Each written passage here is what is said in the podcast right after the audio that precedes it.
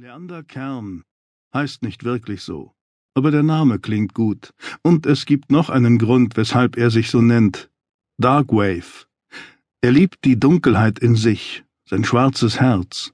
Er sieht es manchmal vor sich, es glänzt wie Teer. Nacht verfolgt den Tag, der versteckt die Gelüste, die in mein Herz gebrannt, Schatten der Hoffnung, ein Abdruck des Seins im Rhythmus verbannt, Gefangene Schatten im Laub der Sinne, verborgene Worte, die stumm gemacht, sind Verlangen zu berühren. Moos umrandete Nacht, dein Schritt durch Hüllen ohne Zeichen, gebrochene Stille, der Platz für dich.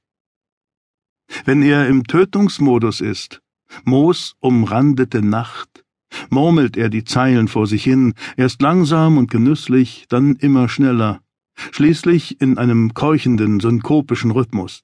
Wenn er im Tötungsmodus ist, tötet er nicht wirklich. Der Anfang sind immer Fantasien, und dabei bleibt es dann auch, glaubt er. Fantasien sind nicht strafbar, solange sie im Kopf bleiben. Er begeht kein Verbrechen. Ab einem bestimmten Punkt kann er nur nicht immer unterscheiden, was gedacht und was von dem Gedachten umgesetzt wird. In der Welt außerhalb seiner Gedanken, in der stofflichen Welt, in der Pläne das Reißbrett verlassen, dreidimensional und lebendig werden und Konsequenzen haben, die nicht mehr beeinflussbar sind. Die Fantasien sind immer gleich, nur der Weg zu ihrer Erfüllung variiert. Meistens sind es junge Ausreißerinnen, die Leander am Bahnhof anspricht und denen er ein warmes Essen oder Stoff verspricht. Egal welchen, er richtet sich ganz nach ihren Vorlieben. Er stellt sich vor, wie das Mädchen mit ihm kommt. Er sieht sie ganz deutlich vor sich, ihr verfilztes Haar, ihren metallischen Geruch nach ungewaschenen Klamotten, ihr schmales Gesicht, ihren mageren Körper, gezeichnet von Entbehrungen. Es ist ganz einfach, solche Mädchen aufzugabeln. Man sieht sie jeden Tag. Sie sind es von Kindheit an gewohnt, vernachlässigt, verachtet, missbraucht zu werden. Niemand hat sie je geliebt. Sie kennen das Gefühl nicht, nachdem sie sich sehnen, und sie merken nicht, wenn jemand es ihnen vorspielt. Sie können zwischen echt und unecht nicht unterscheiden. Sie sind naiv, vollkommen wehrlos und eine leichte Beute für ihn. Eigentlich tun sie ihm leid, aber das verflüchtigt sich, wenn er sich im Tötungsmodus befindet. Dann werden sie verdinglicht. Dann kann er sie benutzen wie Spielzeug. Also nimmt er so ein Mädchen mit in eine heruntergekommene Wohnung am Hafen, die er für diese Zwecke angemietet hat, weil sie anonym ist. Er befiehlt ihr, sich eine halbe Stunde lang zu duschen, Zähne zu putzen, sich die Haare zu waschen und sie mit einer extra dafür vorgesehenen Friseurschere kinnlang abzuschneiden. Wenn sie danach rosig und wohl duftend vor ihm steht, kämmt und föhnt er ihr das Haar, bis es zu einem ordentlichen blonden Pagenkopf fällt.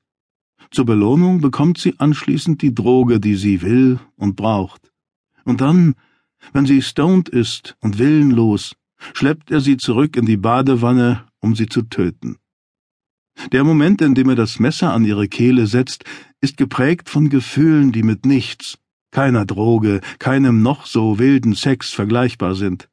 Deshalb zögert er das Ende hinaus, solange er in der Lage ist, den unglaublichen, herrlichen Bildern, die ihn erregen und bedrängen, Widerstand zu leisten. Das Messer zittert an der Kehle, während das Mädchen halb bewusstlos und noch in seliger Ahnungslosigkeit vor sich hin döst, versunken in ihrem eigenen kleinen Paradies, das mit seinem nichts gemeinsam hat. Langsam ritzt er die Haut. Einzelne Blutstropfen quellen hervor, das Messer ist so scharf, dass das Mädchen noch nichts spürt, aber er weiß, das wird nicht so bleiben. Leander Kern blickt hoch und sieht sein Gesicht im Badezimmerspiegel, verzückt und wahnsinnig. Er starrt in seine dunklen Augen, die von den Pupillen vollkommen ausgefüllt werden. Der Dämon hat Besitz von ihm ergriffen. Er ist der Dämon. Es gibt jetzt keinen Weg mehr zurück, obwohl ihm der Gedanke kurz durch den Kopf schießt. Er ist bereits einmal gekommen. Er hat seinen Spaß gehabt. Die Lust hat sich für ein paar Minuten zurückgezogen, gibt ihn für kurze Zeit frei. Er könnte diese Gnadenfrist nutzen, das Mädchen einfach wieder anziehen, einen gefalteten Hunderter in ihre verdreckte Jeanstasche stecken und sie direkt vor der Wohnung auf die Straße setzen. Es ist nichts, absolut nichts Illegales passiert. Die winzige Wunde am Hals würde sie möglicherweise nicht einmal bemerken. Dieser Ausweg, den er dann doch nicht einschlägt, gehört zu seiner Fantasie zwingend dazu. Es geht darum, jetzt den Maximalentschluss zu fassen und die Grenze zum echten Verbrechen zu überschreiten. Dann stellt er sich jedes Mal vor, wie es wäre, wenn er sich dazu entschließen würde, es wirklich zu tun, und sich vollkommen darüber im Klaren zu sein, dass er es wirklich tut. Es gibt dann keine Ausreden mehr. Dafür müssten die Voraussetzungen allerdings doch noch anders sein, prickelnder und aufregender. Dann wäre es nicht einfach eine jugendliche Ausreißerin, die sowieso niemand vermisst und die man anschließend einfach in einem abgelegenen Waldstück entsorgt, wo sie unentdeckt verwesen kann, bis keinerlei Spuren mehr bei ihr feststellbar sind. Es gibt ja solche perfekten Verstecke. Leander Kern hat sie selbst schon gefunden und für sich markiert. Man muss umsichtig handeln, darf nicht hektisch oder nervös sein. Man muss geduldig sein, den Trieb beherrschen, statt sich von ihm beherrschen zu lassen und zu schnell vorzugehen. Vorbereitung ist das A und O. Die richtige Kleidung mit festem Schuhwerk und dicken Handschuhen gegen verräterische Kratzer. Und man braucht einen sehr guten Ortssinn. Dann findet man die richtigen Plätze. Tief im Unterholz, weit ab aller Spazierwege, dort, wo nur die Tiere hinkommen, vor allem die Aasfresser wie Faden, Würmer, Käsefliegen, Totengräber und Ratten. Gemeinsam lassen sie einen Kadaver mit schier unglaublicher Geschwindigkeit verschwinden, wenn man sie nicht dabei stört. Leichen kann man entsorgen, wenn man es geschickt macht und keine Mühen scheut.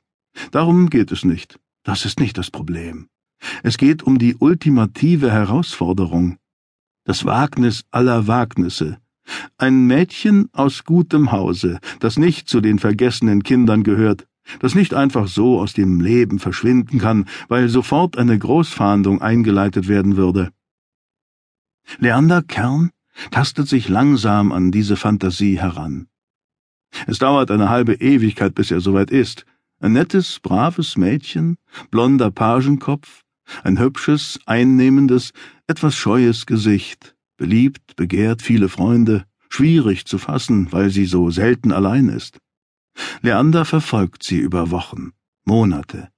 Er ist in dieser Zeit ein anderer, oder fühlt sich zumindest so, als würde dieser andere seine Hand führen, seine Augen lenken, seine Gedanken auf Kurs bringen. Vielleicht gibt es Leander Kern nicht wirklich, und er braucht diese Tat, um sichtbar zu werden, eine reale Existenz, ein Mensch mit einer Vergangenheit und einer Zukunft, der nicht länger in der totalen Adoleszenz gefangen ist, nicht nur ein rätselhafter Song von düsterer Poesie.